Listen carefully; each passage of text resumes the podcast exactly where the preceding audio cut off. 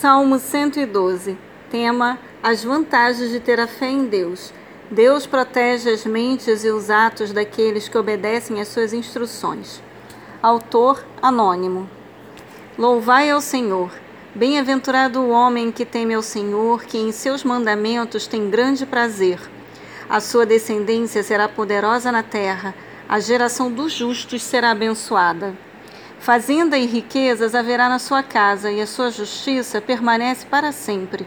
Aos justos nasce luz nas trevas, ele é piedoso, misericordioso e justo. Bem irá o homem que se compadece e empresta, disporá as suas coisas com juízo.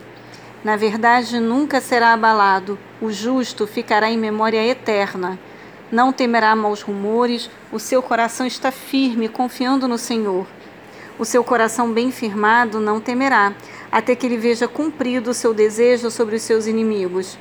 É liberal, dá aos necessitados, a sua justiça permanece para sempre, e a sua força se exaltará em glória.